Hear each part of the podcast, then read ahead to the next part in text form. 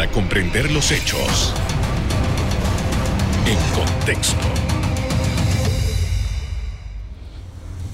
Muy buenas noches, sean todos bienvenidos y ahora para comprender las noticias las ponemos en contexto. En los próximos minutos hablaremos de las demandas de inconstitucionalidad y otras acciones tomadas en relación con el matrimonio igualitario en el país. Para ello nos acompaña el abogado Iván Chanis, presidente de la Fundación Iguales. Buenas noches. Buenas noches, muchas Ah, gracias. ¿Qué tal? Eh, queríamos saber, en primer lugar, eh, se ha dado una reunión importante del, de- del grupo en, en la, en la- con la Comisión Interamericana de Derechos Humanos. ¿Cuáles si podrían hacer un balance, en primer lugar, para poner en contexto lo sucedido de este- en esta reunión? Con mucho gusto. eh, la semana pasada tuvimos una reunión, una audiencia frente a la Comisión Interamericana de Derechos Humanos, en donde, además de nosotros como representantes de sociedad civil, estuvo presente el Estado, estuvo presente la Oficina del Alto Comisionado de los Derechos Humanos para las Naciones Unidas y los comisionados de la CIDH.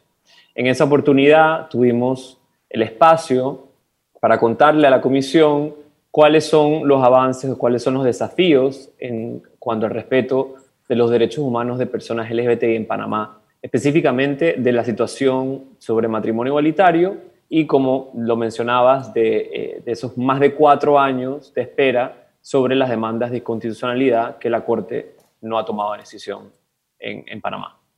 En general, los planteamientos que hace el movimiento que usted preside particularmente, ¿cuáles son?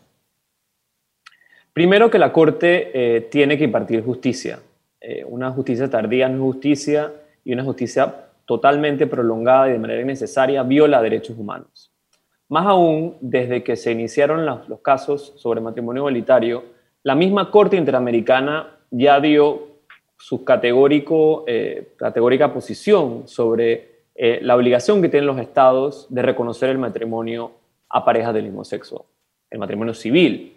Y desde entonces Panamá ha tenido también la oportunidad de aprovechar esa claridad que la Corte ha dado, como lo hizo la Corte Constitucional de Ecuador, así como la Corte de Costa Rica, quienes fallaron en derecho y reconocieron el derecho al matrimonio civil. No así eh, la Corte Suprema de Justicia de Panamá. Pero además, siendo eh, eh, la CIDH la instancia de vigilancia de derechos humanos en la región, aprovechamos también para contar más allá del matrimonio, cuál es la situación general de la población LGBT en Panamá y la discriminación que sufrimos. Y enumeramos una serie de situaciones, sobre todo en contexto de pandemia, eh, asimismo como la legislación actual, y lo contextualizamos a una serie de peticiones que hicimos eh, muy respetuosamente al Estado bajo la intercesión de la Comisión Interamericana. En ese contexto quería eh, preguntarle, porque en Panamá, debido a las diferencias que se han originado producto de este tema, eh, hay algunas, hay criterios y hay posiciones que ya se han tomado. Pero quisiera que si nos puede describir eh, lo que significa para Panamá la- ser parte de esta Comisión Interamericana y los pronunciamientos que eso, cómo impacta a la República de Panamá. Perfecto, sí. Y es importante eh, recordar que nuestra competencia hacia la Corte Interamericana y el Sistema Interamericano de Derechos Humanos es algo que nosotros voluntariamente como país lo hicimos. Panamá es miembro fundador de la OEA, por ende del Sistema Interamericano, y Panamá desde 1990 reconoció de plena competencia en derecho la, eh, la facultad que tiene la Corte Interamericana de fallar o de ver casos sobre la interpretación de la Comisión Americana, es decir, en temas de derechos humanos, no en todos los temas. En temas de derechos humanos tenemos esa instancia eh, supranacional de protección de derechos humanos que se llama la Corte. Entonces, e- e- ese contexto es- es importante reconocerlo porque forma parte justamente de nuestra democracia. La Corte Interamericana forma parte de nuestro sistema judicial. No es solo el derecho que tenemos las personas LGBT de, llevar hasta la Corte una, nuestra reivindicación de derechos, es lo, que lo tiene cualquier persona en su libertad religiosa, en su libertad de movimiento, en su derecho al sufragio, en la no discriminación por su etnia, eh, etcétera. O sea, eh, es importante reconocer, además, Panamá no es la primera vez que, que lleva a casos ante la Comisión Interamericana o ante la Corte Interamericana. Hay una serie de casos en donde Panamá ha sido llevado y por otros temas que no tienen nada que ver con población LGBT. Y justamente Panamá ha sido condenado por esta corte, dicho sea de paso. Así es, eh, siendo una de las últimas la violación a una persona migrante quien se encontraba dentro del sistema penitenciario de Panamá y se violaron sus derechos humanos, donde hubo una posible, entiendo que se probó una tortura. Entonces, eh, es, una, es una instancia que tenemos todos como panameñas y panameños, de en caso de que nuestras instancias nacionales no puedan cumplir o no quieran cumplir con el reconocimiento de nuestros derechos humanos, tenemos esa, esa, esa vía. Ojo, la parte de la, de la estrategia eh, y, del, y del razonamiento, nosotros llevar esto a la comisión, es justamente evitar esa responsabilidad del Estado y que tengamos que ir a la Corte. Panamá tiene el espacio de enmendar lo que no ha hecho bien o agilizar lo que no ha agilizado para evitar esa responsabilidad internacional del Estado. Y esto no solo lo dice yo, no lo digo yo, Iván Chanis, como abogado, eh, que tengo la propiedad porque conozco algo del derecho internacional, pero esto lo ha dicho el propio Procurador General de la Administración. Le ha dicho, Estado panameño, si no reconoce matrimonio igualitario, expone al país eh, a que se lleve a una corte eh, internacional, en este caso la Corte Interamericana, porque el derecho al matrimonio civil ya está reconocido por parte del Sistema Interamericano de Derechos Humanos. E-, esa era justamente mi siguiente pregunta, ya me queda un poco tiempo para ir al primer cambio, pero quería que si usted nos pueda conceptualizar por qué desde la perspectiva de, su agrupación el matrimonio de personas eh, del mismo sexo es un derecho humano. Porque la Corte eh, viene desde hace años diciendo diferentes cosas. No es que hoy día acaba de decir algo. Viene reconociendo hace muchos años atrás que el vínculo familiar de, eh, de las personas que conforman una pareja del mismo sexo está protegido. Que la orientación sexual es una categoría protegida bajo la Convención Americana. Que el derecho a la privacidad y al derecho a formar familia lo tiene toda persona y no se puede discriminar por esa, por esa orientación sexual que en esa protección de esos derechos que se derivan de la, unión de dos personas se incluye el derecho al matrimonio y que, no es necesario crear nuevas instituciones jurídicas y llamarlo de manera diferente, más que adecuar las existentes, porque si somos iguales ante la ley, no tendríamos por qué llamarnos de una manera unos y otra manera otro a la unión sentimental o de plan de vida que dos personas tienen al formar una familia es justamente una de las discusiones que se ha dado ahora este fin de semana, cuando un prelado panameño dijo, aquí se puede dar si le cambian el nombre. El tema del nombre, ¿por qué es tan importante? Es justamente para evitar la estigmatización y continuar la discriminación. Si estamos hablando que esta es una institución civil frente al Estado, o sea, quien se casa frente a juez o notario, únicamente frente a juez o notario, no ante ninguna iglesia, y es algo muy importante de, reconocer y Fundación Iguales, como, como organización promotora de los derechos humanos, también cree en la libertad religiosa y defiende la libertad religiosa, libertad que tiene toda iglesia o congregación religiosa establecer a su interno las reglas que ellas, ellas o ellos así deciden. Por ende, esto en nada tiene que ver con lo que se decide dentro de ninguna iglesia, en este caso, en el ejemplo que usted ha dado. Esto es frente a la responsabilidad de protección que el Estado tiene eh, y de responsabilidades también que uno adquiere, porque uno también adquiere responsabilidades cuando se casa, frente al Estado, a la protección de la familia, a, eh, a, tener acceso a la protección social, como puede ser la salud, como es eh, comprar bienes de manera conjunta, la no necesidad de incurrir en gastos económicos como es tener dos o tres o dobles, pólizas de seguros pólizas de protección, eh, la protección que, tiene, eh, eh, que te da el Estado cuando, cuando conformas una familia y quieres declarar impuestos de manera conjunta, etc. Esto en nada tiene que ver, categóricamente lo repito, en nada tiene que ver con el derecho de cualquier religión o congregación religiosa a establecer sus reglas a lo interno. Con esto vamos a hacer una primera pausa para comerciales. Al regreso, seguimos con Iván Chanis en el desarrollo de este polémico tema en nuestro país. Ya volvemos.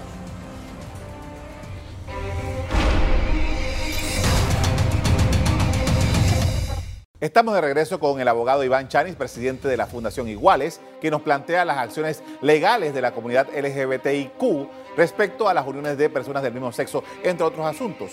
Y en esta oportunidad eh, quería empezar, eh, digo, eh, hay un conjunto de países en el mundo en el que ya es permitido desde hace varios años los matrimonios de personas del mismo sexo. Pero esa lucha en esos lugares no fue fácil tampoco. Nosotros aquí en Panamá estamos en un proceso y en donde se ha dado unas tensiones importantes y ya se están anunciando marchas y, cosas por el estilo, que también ocurrieron en esos otros países. Ahora, viéndonos a lo que está ocurriendo en los tribunales panameños.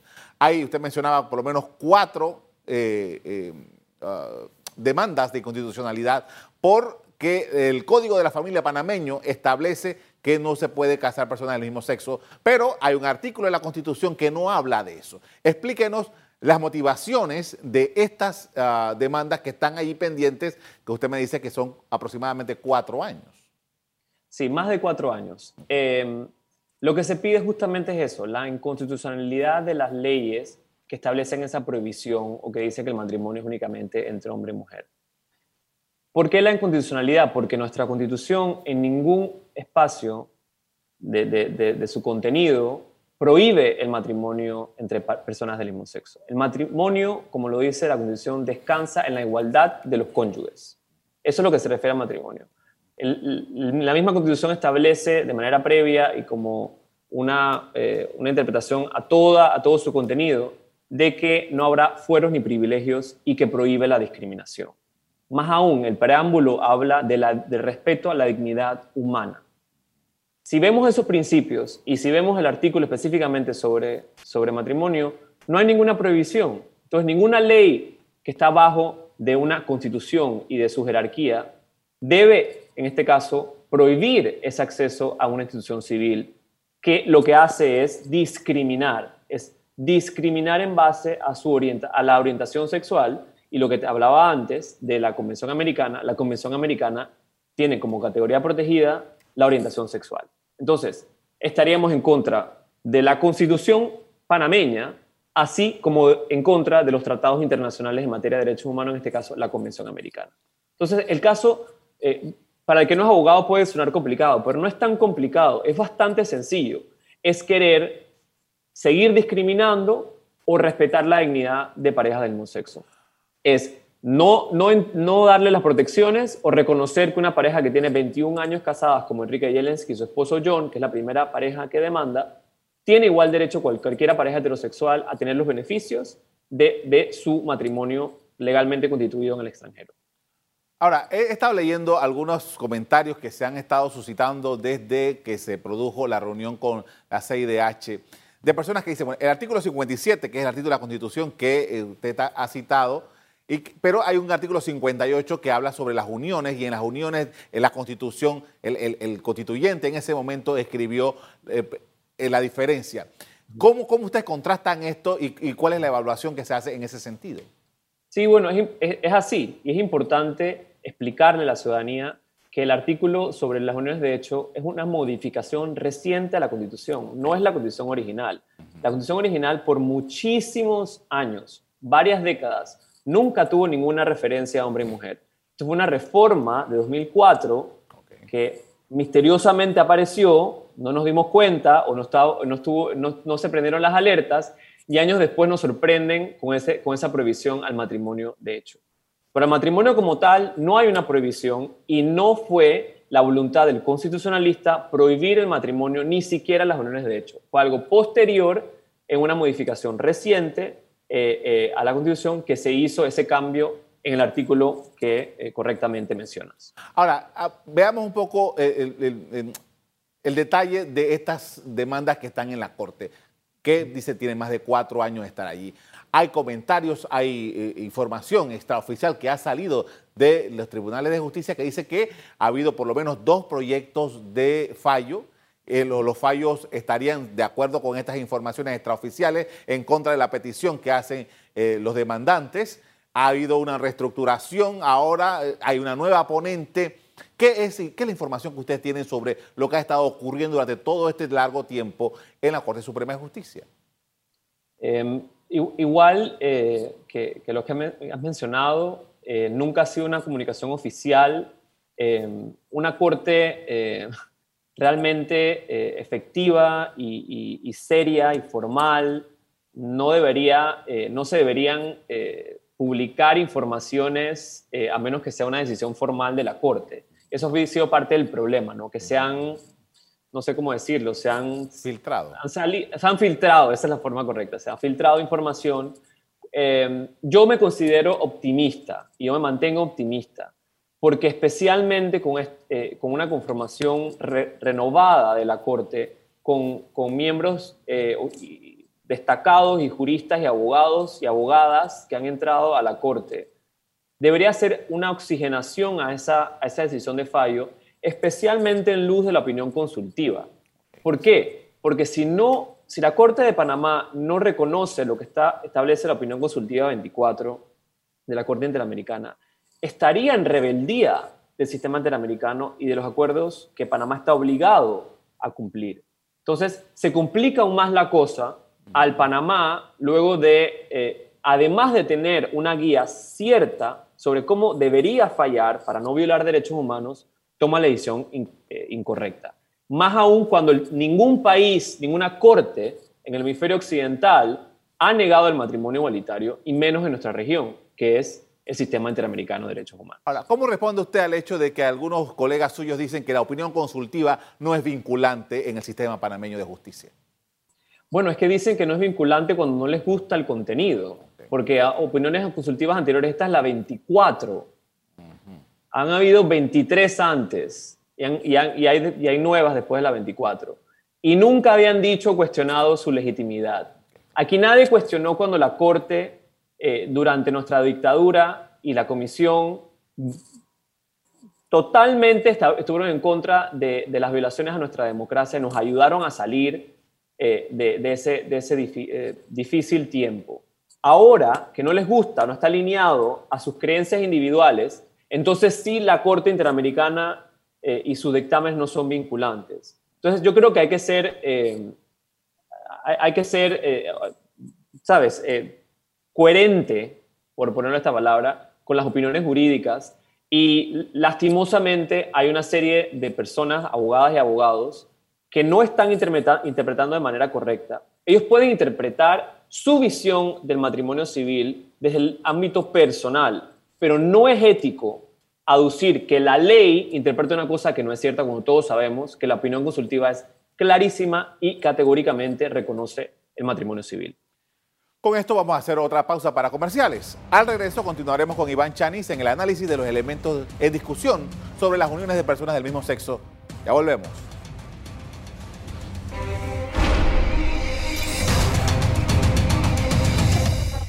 En la parte final estamos de regreso con el abogado Iván Chanis, presidente de la Fundación Iguales, hablando sobre matrimonio igualitario en Panamá. Y en esta oportunidad quería preguntarle, eh, licenciado, acerca de eh, las próximas acciones. Eh, ha habido, este tema genera unas pasiones tremendas. Y yo creo que no ha habido un tema nacional que haya tenido el impacto que ha tenido este tema en particular. Ustedes han, han dado este nuevo paso con la Comisión Interamericana eh, hubo una protesta aquí de, otros grupos en la, en la Corte ese mismo día. ¿Cuáles son las siguientes acciones que ustedes van a tomar en procura de su, de su propósito? Bueno, primero seguir educando, seguir educando sobre derechos humanos y sobre la importancia de respetar la dignidad humana, de respetar a las demás personas, de generar espacios de entendimiento que, que, lo que llevan es a una paz social en vez de una confrontación. Eh, nosotros vamos a mantenernos siempre abiertos al diálogo, respetuosos del disenso, pero categóricos en nuestra reivindicación de derechos. Nosotros hemos hecho eh, un caso eh, frente a la Corte Suprema de Justicia, el cual no tiene respuesta, no están respondiendo a nuestras necesidades. Hemos elevado la petición a la Comisión Interamericana de Derechos Humanos para su intercesión.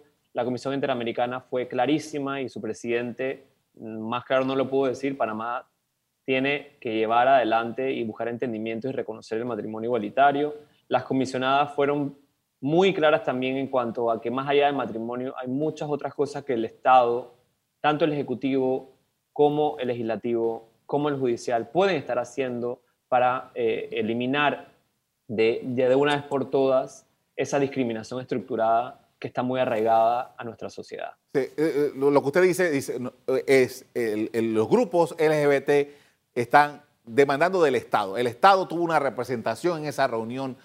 ¿Cuál ha sido la interpretación que ustedes le han dado a la actuación de la parte del Estado panameño en esa reunión? Bueno, eh, valorar la respuesta del Estado ante, la, ante la audiencia, eh, pues pudo haber sido mejor, ciertamente. Yo mantengo igual eh, abiertas las comunicaciones para que el Estado pueda, en la medida, en la medida que, lo más, que lo, así lo considere, agilizar espacios de entendimiento, eh, en este caso entre la sociedad civil y entre la Comisión Interamericana de Derechos Humanos, porque recuerden que hay unos compromisos. Y parte de los compromisos fueron establecer una mesa de seguimiento a, todas estas cosas que el Estado puede hacer, aunque espere eh, una decisión independiente, porque la Corte eh, Suprema es independiente del Ejecutivo y del Legislativo. Eh, pero pero al final del día es todo un trabajo, el cambio legal es importante, pero asimismo el cambio social.